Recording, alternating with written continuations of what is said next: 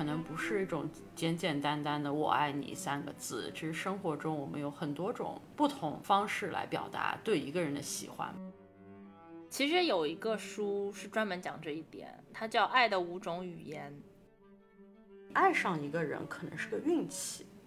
但是爱本身其实是一种技能。很神奇的一点是，当你开始谈恋爱的时候，我觉得很多人是在恩伦 love 把学的东西打破了。你没有想到，原来爱情会是一种伤害，爱情会是一种背叛，爱情会让你觉得痛苦。很多人在开始爱之后，学会的不是爱别人，而是怎么去爱自己多一点。当你在经历过爱了，当你已经不是当时的懵懵懂懂的人了，当你也已经受过伤害了，那个时候你是不是还愿意接着去相信别人？们，大家好，欢迎来到我们的频道 Miss Learning Curve。今天我又懂了，你真的又懂了吗？如果你对三十加的职场叱咤风云、苟延残喘、情场春风得意、无人问津，在外独当一面、义夫当勇，在家厨艺精湛、番茄炒蛋的两位奇女子傻妞，感兴趣的话呢，请关注我们的频道。哇哦，听众朋友们，大家好，我是仙儿，我是老周。老周前一阵有一个视频，我不知道你有没有看过，他也是上了热搜的，就是可能是在成都，然后是在学校里，是一个男生他在操场上当众表白一个女生。然后，但是这个女生可能不喜欢这个男生，然后，然后，所以这个男生就有点强行当众表白，然后在过程中就是还会还去扯了这个女生的口罩，想要就是强吻她。然后后来是因为这个又出来一个女孩子，应该是这个女生的闺蜜，就觉得这个实在看不下去了，然后就把这个女生带走了。有人把这个视频拍下来，网友其实都很有正义感，就都说这个女生是中国好闺蜜，然后并且有在就是抨击说。对这个男生，就是说，有一种他可能就是想利用这个当众的这个压力嘛，就觉得我当众跟你表白，很可能，可能私下这个女生已经跟他说了不喜欢，但是我当众表白的话，女生可能就会 say yes，就有在利用这个这个心理。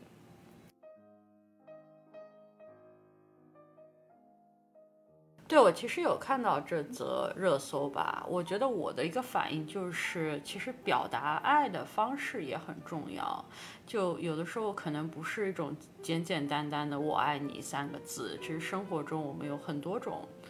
不同方式来表达对一个人的喜欢吧。对，以及就是找到那个人能够接受的方式，对不对？其实，其实有一个书是专门讲这一点，它叫《爱的五种语言》。蛮畅销的，算是就是说世界流行的一个，就是像婚姻辅导和个人成长的这种必备书。嗯，说来听。九几年是应该是九几年的书，然后是呃作者是一个叫盖瑞查普曼博士的人，嗯，他可能就是应该是比较有名的，像这种就是婚姻关系啊啊心理啊这样的一个呃一个领域的一个咨询的专家。他的理论呢，就是说把人表达爱意的方式划分成了五种，所以它的名字叫《爱的五种语言》嘛。嗯，然后他说这五种分别是肯定的言辞，就是比如说说好话，就今天我夸你，没有夸你，对对对，这是第一，就就是说话，对吧？然后第二呢是精心的时刻，就是说是非常投入。如果比如说我跟你在一起的话，我肯定不会去看手机，然后就是。呃，跟你在一起的时间，我就跟你一起分享，然后就是非常的给很多关注，对吧？这是第二点。然后第三呢是礼物，那这个很好理解嘛，就是我爱你，我就给你买点礼物。然后第四点是服务的行动，这个就是说是呃可以小事可以大事，但是宗旨就是为对方做一些本来应该对方做的事，就可以说，比如说是我。我看你车里没有油了，我帮你加油，或者说是，看到你家里电灯泡坏了，我帮你换这种小事。然后这是第四点，最后一点呢是身体接触，这也很好理解，情侣嘛就是会有身。然后他这个身体接触就是说包括，嗯呃，比如说拥抱啊，呃，比如说摸头杀啊，这些都包括在里面。所以，嗯，他这个博士的理论呢，就是说人大致都可以分成这五种方式去表达爱或者接受爱。再重复一遍，就是言语、礼物、身体接触、行动的服务，以及就是说是非常专注的时刻嘛。但是每个人对他的需求可能高低可能不一样，就是这五种我肯定都想要，你也肯定都想要，大家都会想要。但是可能有的人会更能更从就是说言语当中感到爱，而不是比如说身体接触。比如说有的人会夸赞他，他会更开心；有的人可能是你给他一个拥抱，他会更开心。其实每个人的偏好会不一样。然后那有的时候。他当时创造这个理论的初衷，就是说，也许你不知道你的另一半，他的首先你可能不知道自己到底什么对自己重要，以及自己通平常表达爱的时候，一般是用什么方法表达，你可能没有注意到，以及呢，那你的对方，你的另一半，他他们会是一个什么样的呃顺序？比如说，如果是一个男生，他非常，嗯。不善言辞，对吧？他是非常，但是他非常就是服务和行动非常好。但那他那个女生的话，她可能就是说，她必须要了理解这个，她必须要从就行动当中能够感到爱，而不是说为什么你天天不说爱我。其实就有一种这些道理好像都挺浅显的，但是就是说总结完，有人总结完了后就觉得还蛮有道理的五种。我还挺喜欢这个说法的，就是。首先，爱的表达形式非常千变万化，对吧？其次就是，已经有这么多形式了，但很多时候可能我们在。我们困惑的或者迷失的是，我所表达的方式和你所要想接收的方式可能还是不一样的，对，或者你比较容易接受方式不一样，所以使得很多就是我对你的一种爱的表达，可能你没有感受到，或者是我以为是好的一种表达，反而会让你不舒服。这种情况可能生活中发生的也很多。对，因为这让让我想起小时候有看那个故事，就是丈夫和妻子互相都很爱对方，然后就很想给对方礼物，然后妻子就是剪掉了头发给丈夫换了一个表带还是什么，因为丈夫有一个表，对，然后丈夫就是卖了那个表给妻子换了那个头饰，对，然后然后然后但他互相都是非常爱互相，然后但。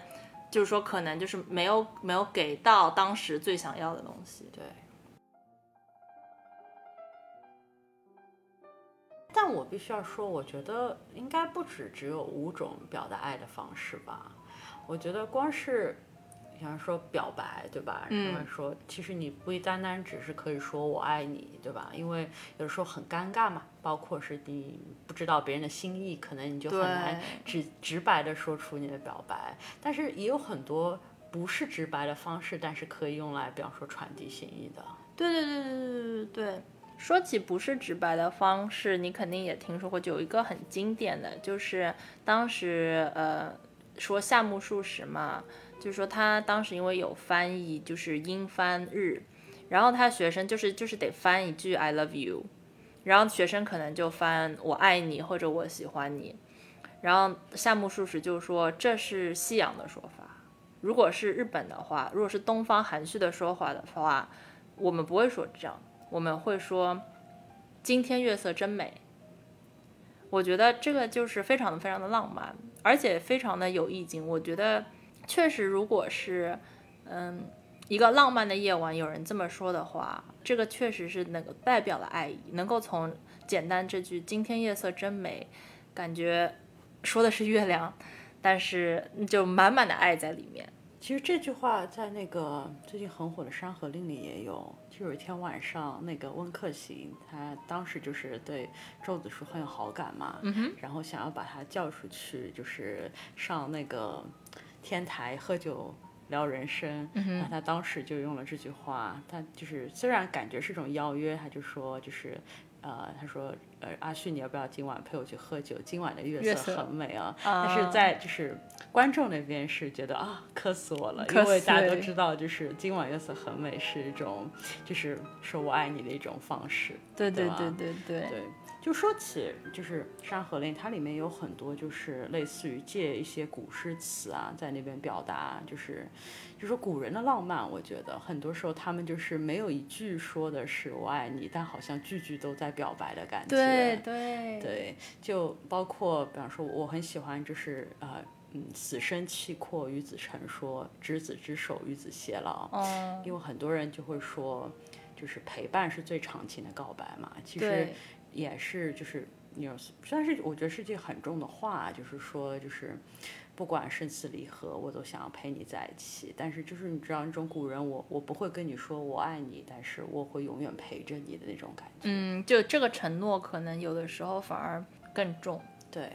其实我觉得一直，我觉得这个可能是东方文化当中一个很好的一个部分吧。就是我觉得很多时候我们会用一些比较就是隐晦的语言，嗯嗯来表嗯达爱意。但也正正是因为这种我们怕尴尬啊，就是不想要非常直白的戳破这个嗯感觉，反而是创造了很多美感。你觉不觉得？就是在表白的时候，我就朦胧嘛，然后就是我其实当时学日语的时候，专门有学这个说法，它是叫那个女字边旁，然后那个婉，委婉的婉，委婉的婉，对，就是婉曲，就是说说话方式是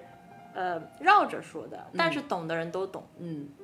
的，这这这其实就是自己存在的一个美感。对，反而就是很很贴切，就是爱情啊，就是给了你无限想象的空间，对对吧？对，其实现代人，中国人也有些这种，就是用隐晦的方式说的，就比方说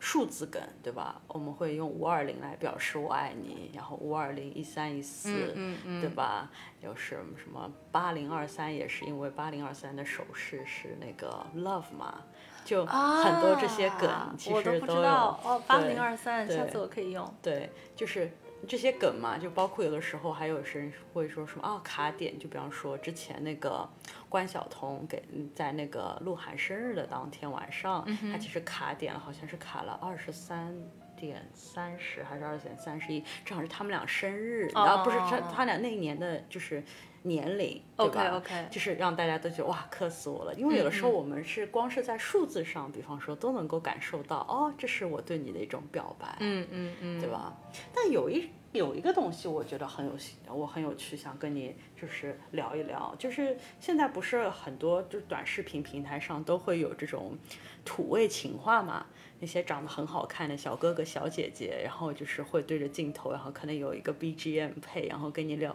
说一些土味情话。对对，就是我看到有一种说法说，这种土味情话其实是也是中国人的一种隐晦的浪漫。我个人呢有点不是很同意，嗯，因为我觉得这有种把这种浪漫商品化了的感觉。因为现在这个时代就有种短视频可能是一种媒介，但其实在卖的是美貌这个商品嘛，对吧？这些看似隐晦的土味情话，它其实变成了一种廉价的撩拨，在我心里会这么觉得。对对，就我觉得还是有多少真情在里面。嗯对，我觉得现在像你说，确实土味情非常充斥了很多土味情话什么。其实我其实挺喜欢那些，就是那种嗯，一经典的那种文学啊，或者是歌啊，里面很多歌词或者说文学，我觉得他们表达爱情都。我当我记得我很小的时候，特别喜欢读那种什么文学名著什么，当时自己是完全不懂爱情是什么，哇！但是就看那些特别美的句子，就觉得哇，这个东西一定非常的美好，因为因为他们描述爱情的时候，而且那些那些人嘛，就非常的有创造力，就有的会说爱情是太阳，对吧？然后然后又说刚才我们说了，夏目漱石说是月色真美，月亮的，对吧？有的说是呃，就各各各种东西，比如说太阳，我记得的是。我不是很喜欢音乐剧嘛，然后我最喜欢的法语的音乐剧是《巴黎圣母院》，也是文学名著嘛。然后它里面就是说有一个就是爱情的歌，因为因为它那个故事是呃 Esmeralda 爱上就 Cosmodo 爱 Esmeralda，但 Esmeralda 是爱另外一个军官，嗯，然后呢，但军官有一个未婚妻，然后它里面就有一首歌的主题，就是说是未婚妻和 Esmeralda 怎么去说他们爱那个军官。军官的名字叫 Phoebus，、就是拉丁语里太阳的意思。哦.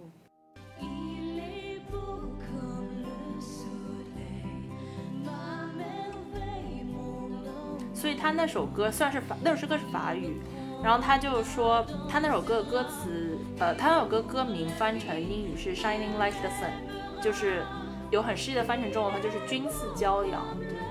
像骄阳一样，因为他那首歌说的意思就是。你的名字是太阳，你就像太阳一样来到我的世界，因为它是炙热的爱嘛。Esmeralda 她是吉普赛女郎，炙热的爱啊，就像太阳一样。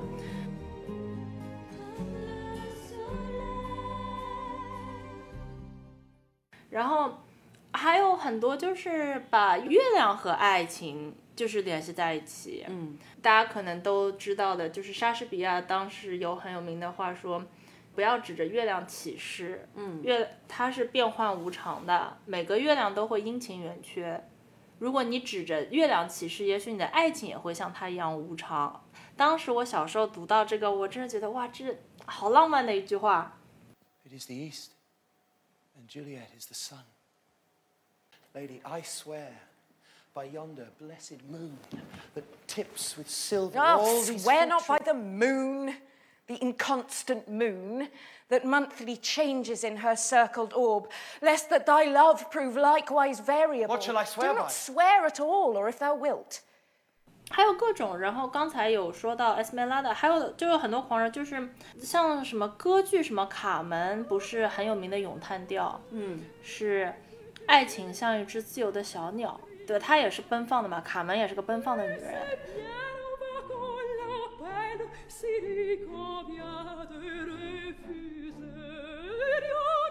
所以所以对吧？前面 Esmeralda 说是太阳。然后卡门就是爱情自由，爱情是一只小鸟，而是一只自由的小鸟。也那时候我小时候看也觉得特别形象，就觉得这就是自由爱。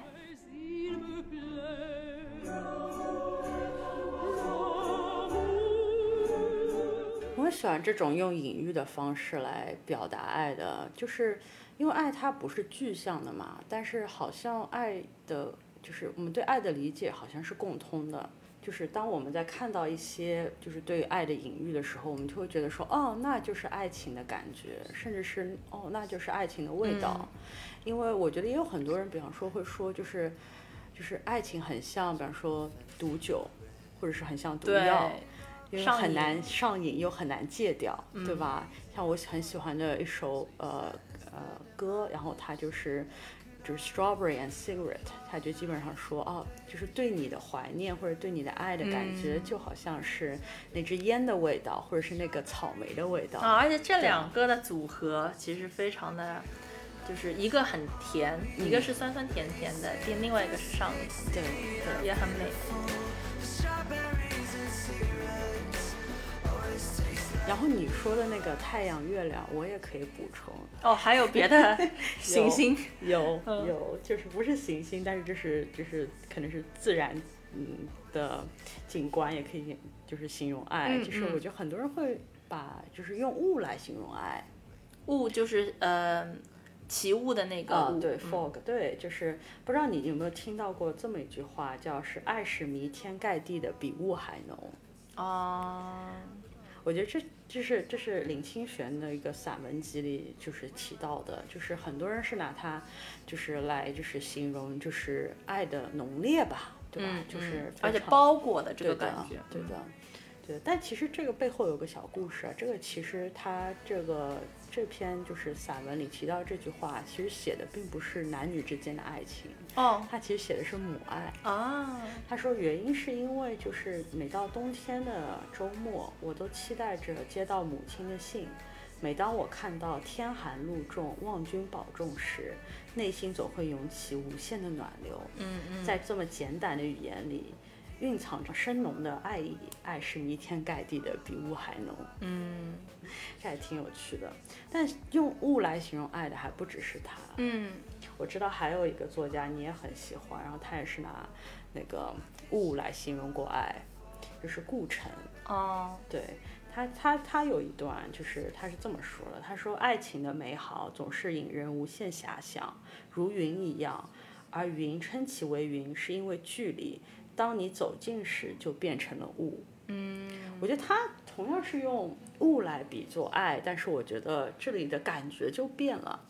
就是不是那种浓烈的爱，而是有种让人觉得迷失的感觉，对吧？你远看的时候，它好像像云一样美丽，但你近看的时候又觉得是雾，是你你在你在爱情当中有可能会迷失，迷失，然后琢磨不透。对但是琢磨不透的点也是爱情的，就是美吸引人的所在嘛。对对，对，所以爱情其实因为它没有一个具象的形态，所以大家就给了它感觉，大家就给了它各种美好的比喻，太阳啊、月亮啊、雾啊、鸟啊、花啊、草啊、树啊，都都可以，都都都，我觉得都被比喻过爱情，而且不同的人，他们就是会呃描写的不一样。我觉得不同的人，他们就是说说什么是爱情，也也会就是说说的非常不一样。或者表达爱的方式，对吧？对对对对对对对。你有什么例子吗？我我来，我抛砖引玉一个，呃，你让我抛个玉，你抛玉，对，我觉得这个我没有在频道里解释过，但是我觉得我们频道不是有个系列叫“看见美”吗？嗯，我其实觉得，如果是今天是柏拉图嗯来跟一个人表白的话，我觉得他会用到“看见美”这三个字。我觉得他最有可能会说的是：“我通过你看见了美。”我觉得这就是他我理解的他对爱情的感觉。嗯因为柏拉图他对爱的一个想法就是，你爱上一个人是先从那些美的东西开始的，比如一张美的脸，对吧？一双手或者身体上的某些部分你觉得很美，对吧？你从那儿开始，然后会顺着这些美的东西，你会逐渐上升，就好像是爬梯子一样。我不知道你有没有听过罗翔老师有一期解读那个柏拉图和苏格拉底对爱的想法，他说爱是扶级而上的。就是你先看到了一个人，比方说外在的美，可能是他某一点非常小，对吧？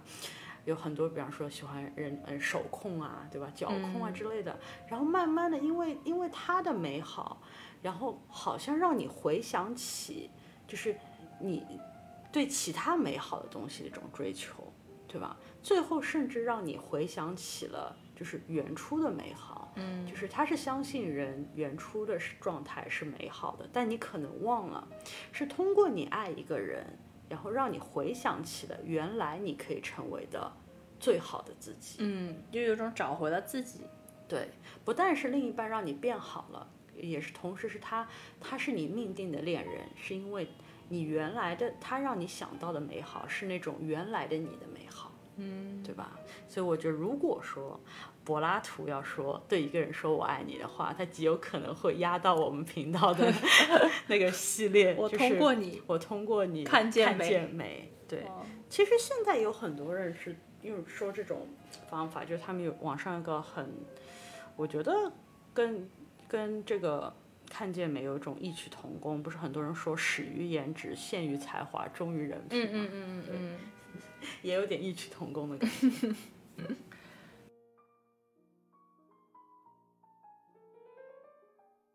对，每个人真的都不一样。然后我印象，我我印象比较深、比较独特的表达方式是，嗯，挪威的森林里面，就是村上春树有一段，他就是说描写说一个人他是为什么怎么爱另外一个人，他是一段对话，就是小 A 说最最喜欢你，然后小 B 说什么程度，像喜欢春天的熊一样。春天的熊，什么春天的熊？这我觉得是很很正常会问吧。你如果听到有人说老周，我喜欢你像春天的熊一样，对吧？我会接受。然后他说是春天的原野里，你一个人正走着，对面走来一只可爱的小熊，浑身的毛活像天鹅绒，眼睛圆鼓鼓的。他这么对你说道：“你好，小姐，和我一块打滚好吗？”接着你就和小熊抱在一起，顺着长满三叶草的山坡咕噜咕噜滚下去，整整玩了一大天。你说棒不棒？我就是这么喜欢你。我觉得这一段属于你也他也没有说具体到底是怎么的，他就是形容了一个感觉吧。但而且我觉得可能没有人真的在山里看到过熊，但是我觉得他形容的这个画面啊，这个感觉就是会很让我吧，起码就是嘴角上扬，觉得哦，我感我很温暖的这种爱爱情在那里嘴角上扬的感觉。哎，我刚才第一次听你念这段话，我以前没有读过，但是我我其实是有那个感觉的，我不知道我理解的对不对啊？就他提到了熊，然后春天毛茸茸，然后在草地上滚，这所有都让我有种就是心头有点发痒的感觉。啊，就很像那种爱情刚萌动的时候，嗯你有种有人说是小鹿乱撞或者心痒痒的，就是那种你说不出来哪里有人在撩拨你，对吧？就是那种，但在得那种脑里就对对对，那种感觉，我觉得他也有在这段话里就表达出来。有有有，对，所以就很有可能，所以就很有共鸣。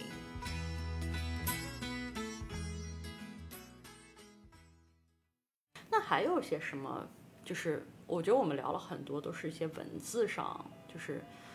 表达爱的方式，但我觉得远不止于此吧。就是有没有什么，比方说其他意识形哦艺术形式有啊有啊，我最喜欢的电影，我觉得爱情是电影的经典主题。嗯，有没有什么场景啊，或者是桥段啊，让你觉得特别能够感受到，就是它是导导演想要表达爱意的呢？我其实最喜欢看的啊，老周你也知道的，我其实最喜欢看的片段是，就是说是男女他们是怎么遇到，他怎么就是爱情到底是怎么开始的，其实是我我我很喜欢看的桥段。暧昧的阶段，对吧？对对对，暧昧的阶段怎么就是互相这两个呃原来是陌生人的人，怎么样就是互相搭上，怎么样开始萌发这个爱情，是我其实很萌很萌这样的呃这样这样的一段。我觉得是有道理的，就是也是一句古文，不知道你听说过“青盖如故，白首如新”。他意思就是有些人相识到老还是不怎么了解，有些人初次见面却一见如故。嗯，我觉得如果我说到爱情的话，就是它，我觉得可能很多为什么电影说到爱情会就是浓墨重彩的在他们相遇的时候，就是因为可能就是有些人相遇的时候，他们就好像认识了很久的感觉，就林妹妹对就是了，那种表达爱，对不对？对就是我觉得他想突凸显的感觉就是，爱是一场相遇，嗯，是在最好的时候，但是它是一种不期而遇的感觉，你没有任何准备，它就嗯撞进了你的生活，但是它同时又是一眼万年的，因为你好像遇到见到了他，就觉得非常的熟悉。然后我觉得这个很美，对，这个就是我很喜欢的感觉，这特别美，就是爱是不期而遇，一眼万年的这种感觉。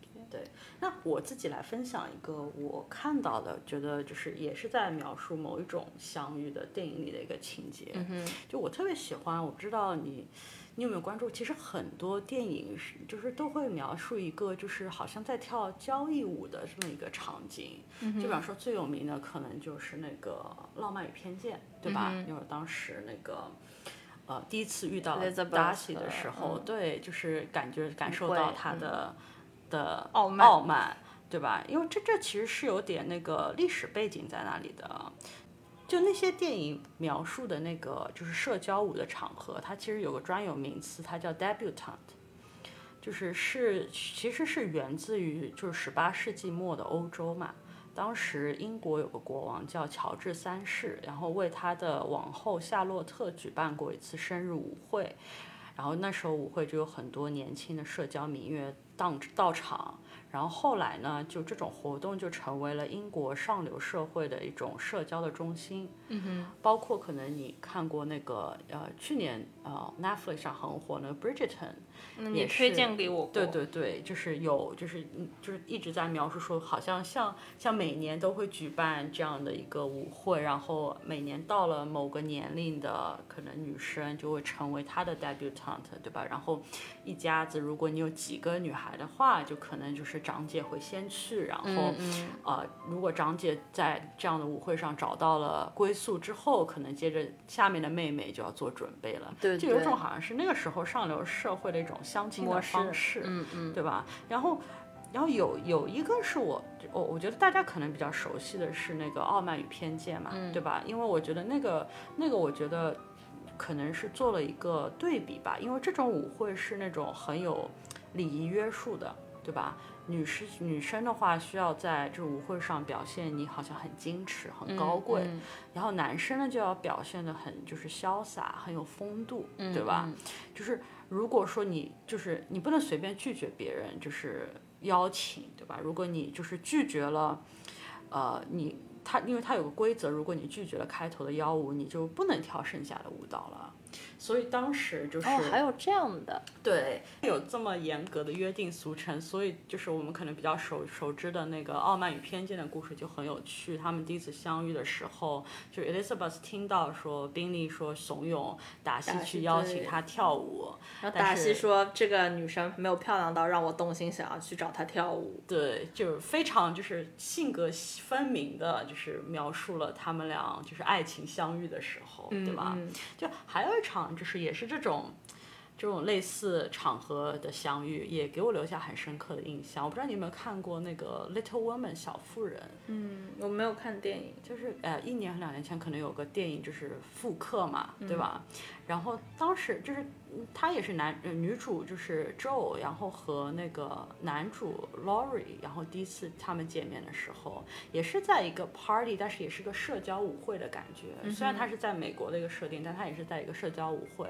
然后当时就是呃，女生带着她的姐姐来这么个舞会，对吧？因为她姐姐是一个非常就传统的淑女，就希望她能够在这样的舞会上找到好的归宿。那她自己呢，却躲在了就是舞会外面的一个 patio 的感觉，就长廊上，对吧？然后这时候就遇到了男主，然后男主问他说：“哎，你怎么不进去跳舞啊？对吧？”然后他就说：“他就说就是我裙子上有个洞。”对吧？然后在这种比较正式的场合，就我姐姐跟我说呀，那最好就不要动了，动了之后就会被别人看到我那个裙子上有个洞，对吧？就一点都不淑女。然后这个时候，这 Laurie 就说啊，但这不要紧，我们可以在这里跳，因为我们听得见里面的音乐，我们就可以在这里跳舞。然后他们俩就在那个就是长廊上，就是等舞会的外面跳了舞。对吧？我觉得这个就是会有，虽然就是聊聊，就是就几一一两分钟，完全在电影里面，但是通过描述这场相遇，就好像这两个灵魂一就是认识了很久一样，他们马上就能够心意相通，对吧？而且就是跟别人不一样。对，对我还有很一个很喜欢的歌，它讲的是就跳交谊舞，是女生视角，它大致意思就是说，呃，因为他们有的交谊舞可能是要换舞伴的，所以他那歌唱的其实就是，嗯。我我跟你跳的时候，我有多开心，怎么怎么样，然后哇，但是音乐换了，我就得换舞伴了，嗯我好难过，舍不得舍不得。然后什么时候音乐才能换回来，我又可以换回到跟你跳舞。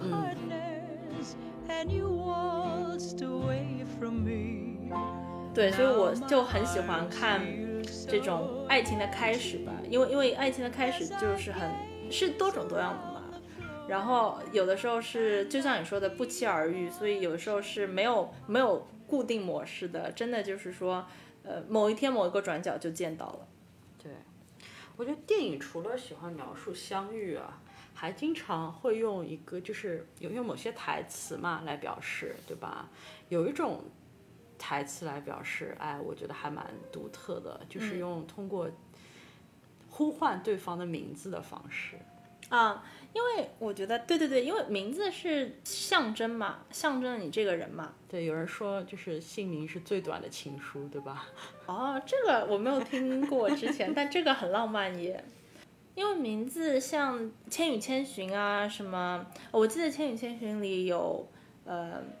就是千寻他不是忘了自己的名字嘛，就是到了那个奇妙的地方，然后碰到白龙，白龙那时候就跟他说：“我虽然不记得自己的名字了，但是我记得你叫千寻。哦，我那时候觉得哇，这隐形表白 就是这种感觉。然后，嗯、前一阵挺火的电影叫《你的名字》嘛，嗯，我觉得他也是扣到了这个题，就是，嗯，他是小男孩和小女孩，他们互相喜欢，但是要拯救世界去嘛，对吧？呃，我记得印象非常深的是，呃，他们后来就是知道了，他们就是时空不一样，然后然后会互相忘记。嗯，我记得是大哭，我在那边，然后但是他们还是去得去拯救世界，就是所以他们就是知道完了以后可能还是会就是说忘掉，然后或者分开就找不到了。小男孩就拿了支笔跟小女孩说：“我我们我把名字写在写下来，我把名字写在你手上，我们互相把名字写在互相的手上，这样的话就不会忘了，就即使忘了还能看到嘛。”然后世世界拯救完以后呢，果然就是分开了，然后女生就。女生那个时候应该就是她一个人，然后就是回想起男生说，但已经记不起他的名字了。那个时候，她回想起他有男生说过这句话，就是说会把名字写在手上，她要去看手掌，然后手掌里男生写的是喜欢你。哦，我记得我那时候狂哭，当然我觉得这个是他设计好的哭点嘛，就是大大家应该看这个都是狂哭，所以就是有一种名字是一个很浪漫的事，我觉得。我觉得讲起名字，那就真的真的不得不提那部电影《Call Me by Your Name》。哦，你的爱，嗯，用你的名字呼唤我，嗯，对吧？我觉得我在读的时候，包括我我我是看了那个电影，后来很喜欢，又把那个书也读了嘛。包括那个电影其实只拍了书的一半，对吧？嗯，我在看这个电影和读读这本书的时候，都会觉得它其实《Call Me by Your Name》。这个行为用我的名字呼唤你，这个行为有两层意义，我觉得在在这本书里，第一层就是第一次，就是他们就是第一次表白心意之后，我觉得那个时候他们就是在一个夏天的晚上，一场激情的信使过了之后，那个时候我觉得他们就是说想要你可不可以用用你的名字来叫我，对吧？我觉得那个时候其实为了表达他们是，我觉得一是就是。在爱中当当下那个 moment 一种迷失的感觉，就是非常沉浸于此，甚至失去了自我那种感觉。但同时，我觉得也是那种表达，就是就是很多人的爱情是想要找一个就是跟自己高度契合的人，对吧？包括不是，啊要提到柏拉图，柏拉图不是有那个 圆球人的概念，他就觉得每个人原来是个圆球，后来被切开了一半，是你是在找自己的另一半的那种感觉。嗯嗯，我觉得那那最。高就是就是可能，呃，层次说你觉得跟这个人无比契合，无外乎就是觉得你就像是另一个我，对，或者是我想要成为另一个你这样子，对吧？我觉得这个可能是他刚开始的那个意义，但是其实这个书到后面这个电影的进程也好，到最后就是他们那个夏天结束了，分开，对吧？然后就是后面那个 Oliver 打电话回来，然后其实是要跟他说这个坏消息，就是说他要结婚了，对吧？但是他当那个那个艾利有听到这个坏消息之后，他其实就是 take a moment，然后他他就直接用他的就是名字叫叫了那个他的名字。嗯我觉得当时那个 Oliver 的反应就是 I remember everything，就是我都记得。就是之后他们再叫用对方的名字来呼唤，就是自己的名字来呼唤对方的时候，就成为了一个符号，暗号，好像就是说我还记得当时的我们，对吧？包括书的最后其实也是这样的，书的最后那段我真的超级爱，就是是那个书的最后就已经是二十年后了，然后二十年后他们俩就是又相遇了，就是可能人生的境遇大不相同啊什么什么，当然就是。心境已经不同了，但是当他们相遇之后又要分开的时候，对吧？然后那个时候就是说啊，书就写到说，I remember everything. If if that's the case，就是如果真的是这样的话，我希望明天在你要离开我的时候。可能是在你把你把行李已经给了别人，就是帮你装行李的人，或者是在你已经打开，比方说出租车车门的时候，在刚你刚你跟所有人都已经说了就是再见的时候，对吧？我希望你可以转过身来，然后看着我，然后就是盯着我那种感觉，然后 call me by your name。我觉得那个也是一种你用这个方式，用这个仪式，来来回应我，你真的记得我们所有的事情。就他后面就变成了这样的一个符号，暗号。对，他们两个只有他们两个知道的一个。对，也真的非常之美了，可以说是。嗯。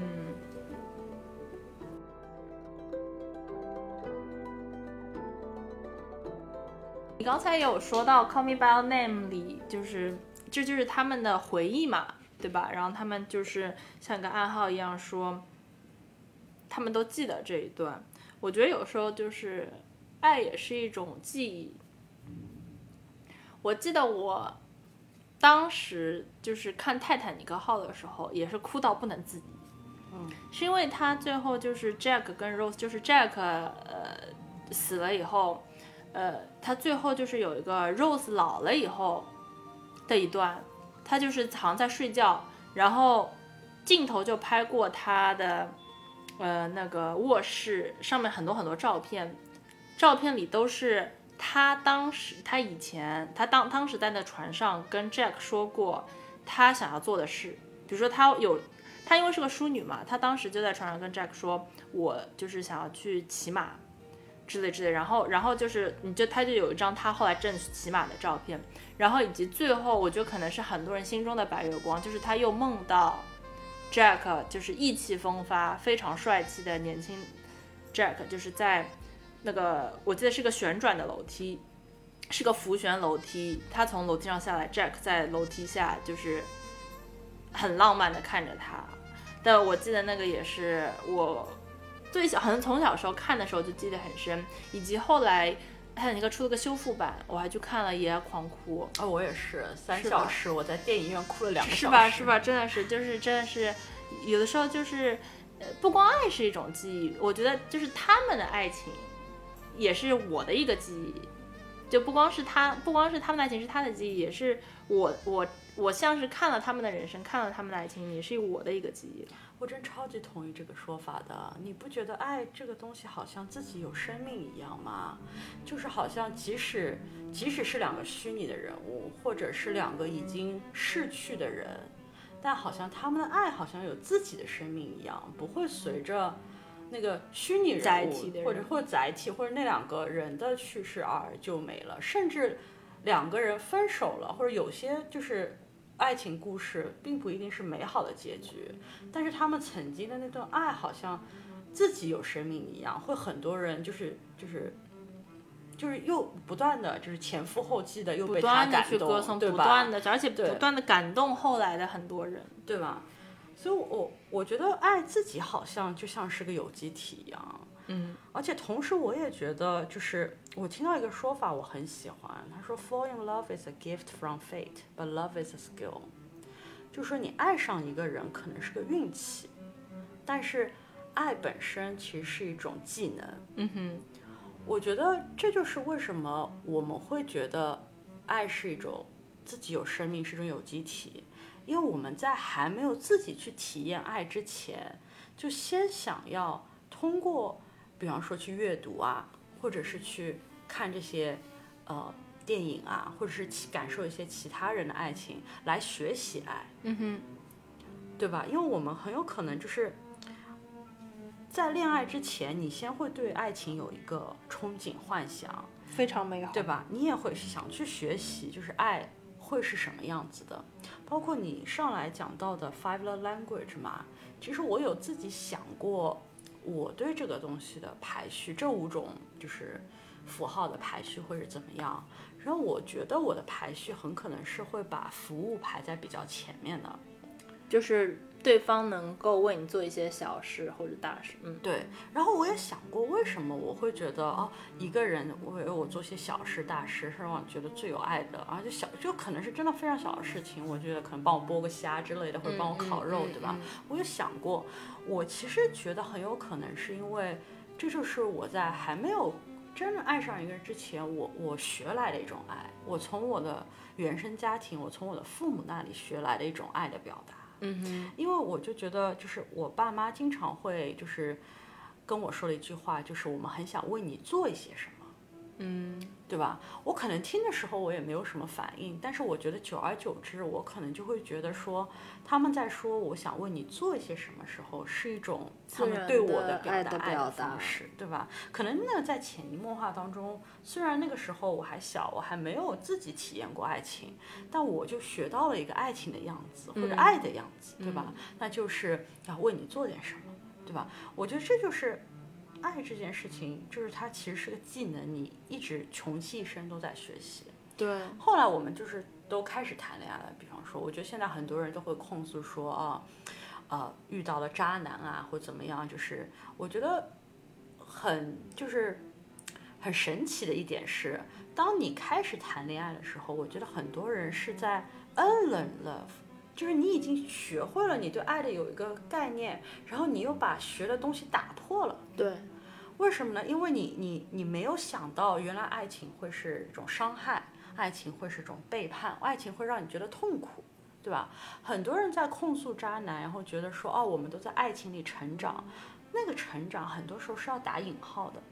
因为他的那种成长，他不是学会了更多怎么去爱别人的成长。很多人在开始爱之后，尤其是在开始一段坏的爱情之后，学会了不是爱别人，而是怎么去爱自己多一点。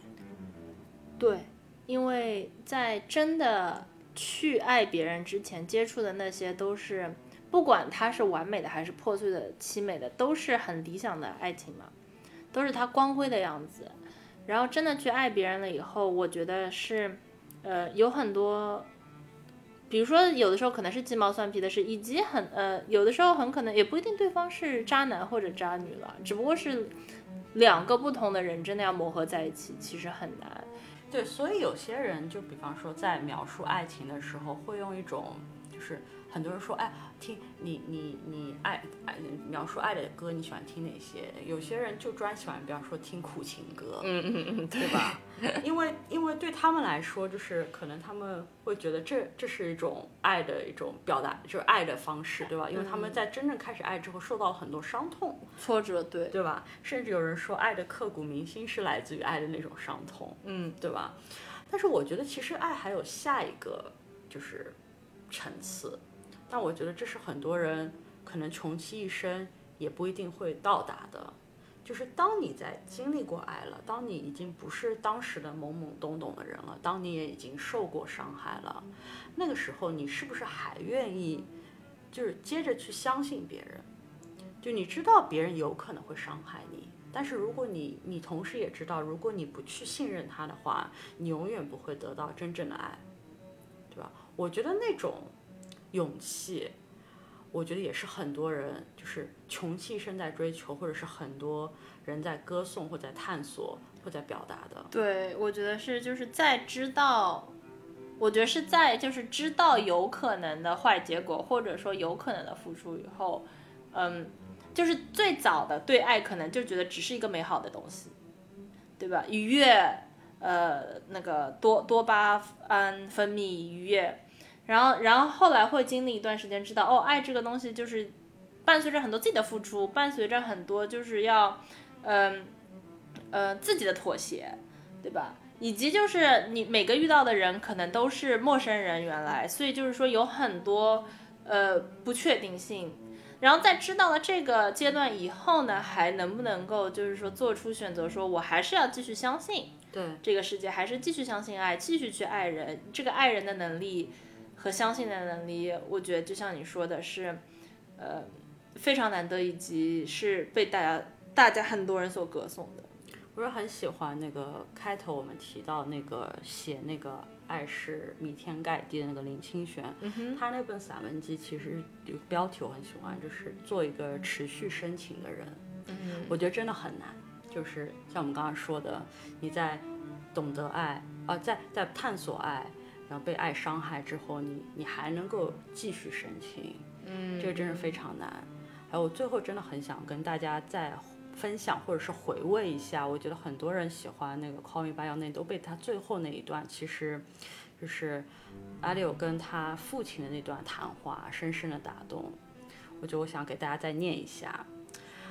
就是他说。为了用远超我们所需的速度被疗愈，我们从自己身上剥夺了太多东西，以致不到三十岁就枯竭了。